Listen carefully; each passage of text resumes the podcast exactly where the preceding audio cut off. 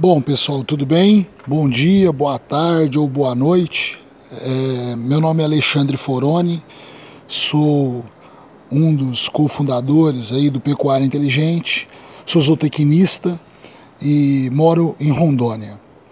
E esta semana do, de, do começo de março de 2017, é, eu tirei para eu poder viajar para a região de Alta Floresta, Mato Grosso, juntamente com meu pai e com meu irmão, é, para nós conhecermos a região, conhecermos algumas fazendas e com isso poder aprender um pouco com o que o pecuarista dessa região aqui está fazendo para intensificar suas fazendas.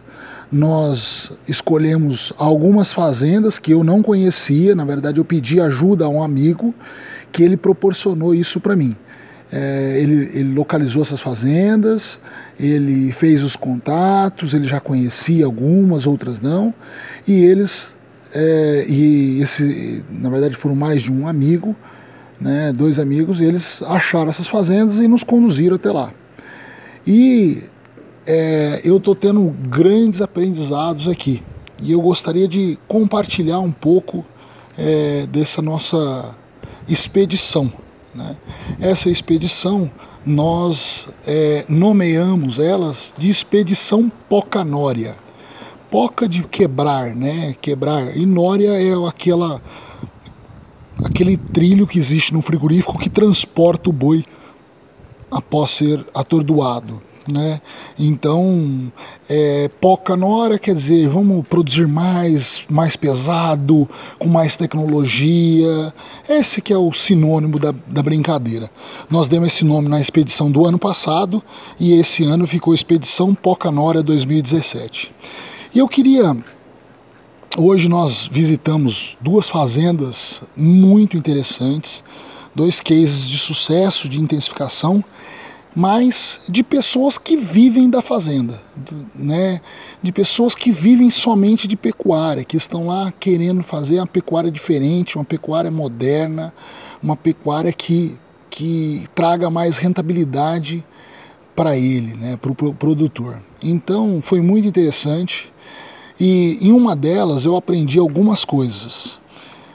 Uma coisa que me chamou muita atenção foi é, o gerente dessa fazenda, né, que é um cara novo, tem 35 anos, é, uma paixão muito grande por pecuária e tal, e eles têm uma assessoria de um consultor de fora para intensificação, e eles começaram como? Né, piqueteando, pondo água no, no, no, nos pastos, porque apesar de ser uma região amazônica que tem muita aguada natural, eles observaram que isso acaba sendo um problema.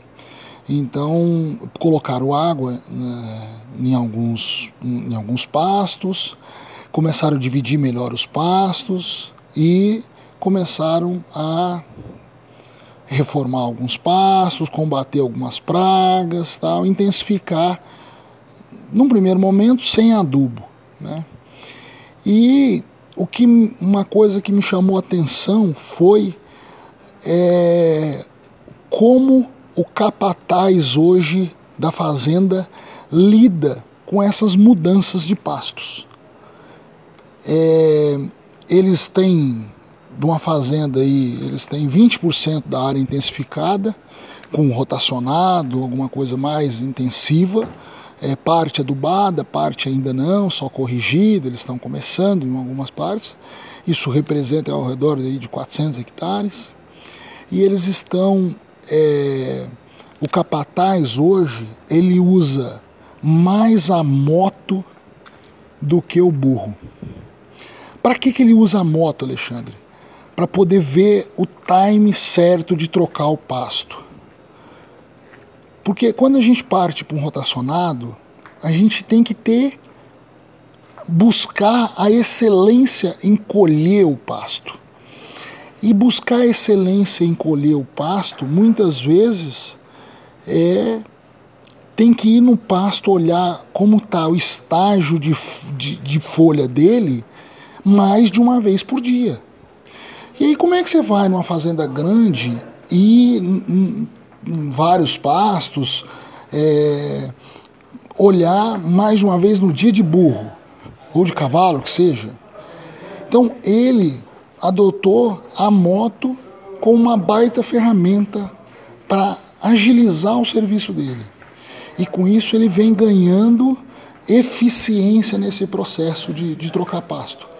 É, em conversa com eles, a gente observou que é, tem hora, tem pasto que tem que ir três vezes no dia, porque eles trocam com uma intensidade muito grande.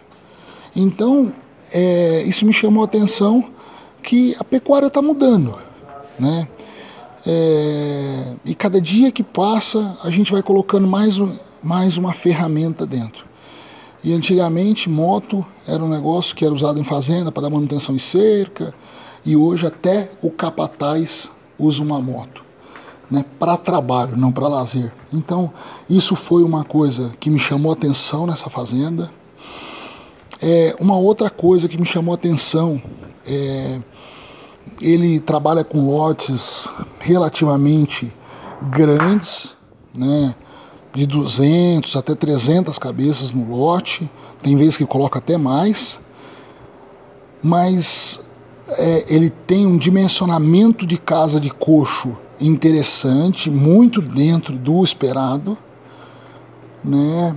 Só que ele muitas das vezes dá preferência em fazer mais de uma casinha né, atendendo a mesma metragem. Ele poderia fazer uma metragem, uma casinha só com o dobro de tamanho, mas ele faz mais de uma. Que ele notou diferença no consumo quando se faz isso, e isso está ligado à dominância dos animais.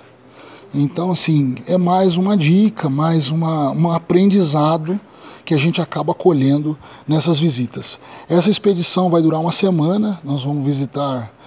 É, sete fazendas é, e com isso nós vamos levar para Rondônia e eu vou compartilhar com vocês aí os aprendizados, tá bom? Um, essa é a dica, essa é, é o aprendizado que eu tive hoje e eu gostaria de compartilhar com vocês. Um forte abraço e tudo de bom. Vamos para frente.